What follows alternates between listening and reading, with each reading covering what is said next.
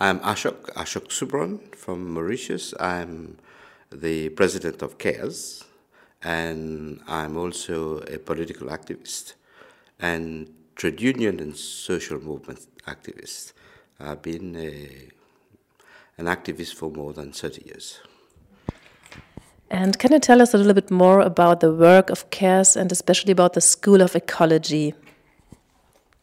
Uh, CARES is a new association set up by social movement activists to uh, support uh, movements that already exist. We are not here to replace the movements, either social movements, women's movement, ecological movement, trade union movement, youth movement, or left organization. CARES uh, aims at uh, empower these organizations and, and these movements and build their capacity uh, for policy change in our country and also in our region. Uh, and in this context, we have been developing programs related to climate and ecological issues. The first program was uh, the campaign that we call the Power Shift Campaign. Power Shift campaign stems from a protest movement against a coal plant in Mauritius.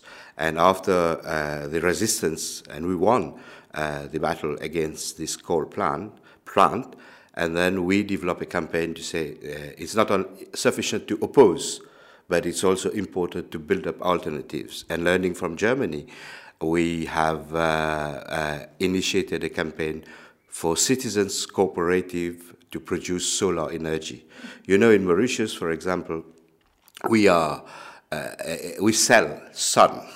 this is our main business, uh, tourism, and we sell the sun.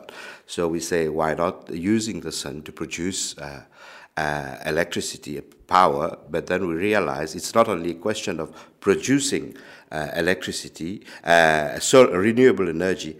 It must be socially and people's own and this is why we call the campaign Power Shift.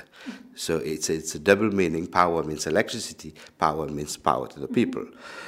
And in this context, uh, a few years afterward, then we, we, we've been into more deeper uh, uh, campaigns on, on ecological and climate issues because uh, uh we are affected as a small island uh, country. Our people are affected. Uh, the nature, whatever uh, components of nature, whether land, sea rise, acidification of, of the ocean, more hurricane, violent hurricane in our region, flash floods. All the all these are effects, impacts that we are facing right now.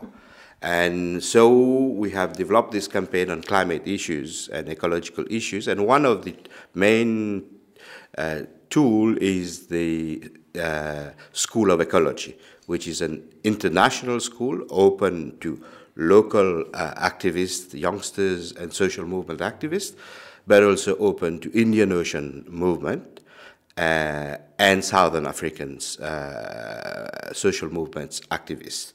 So this year would be the third uh, edition of the School of Ecology, and the School of Ecology deals with uh, uh, numerous issues.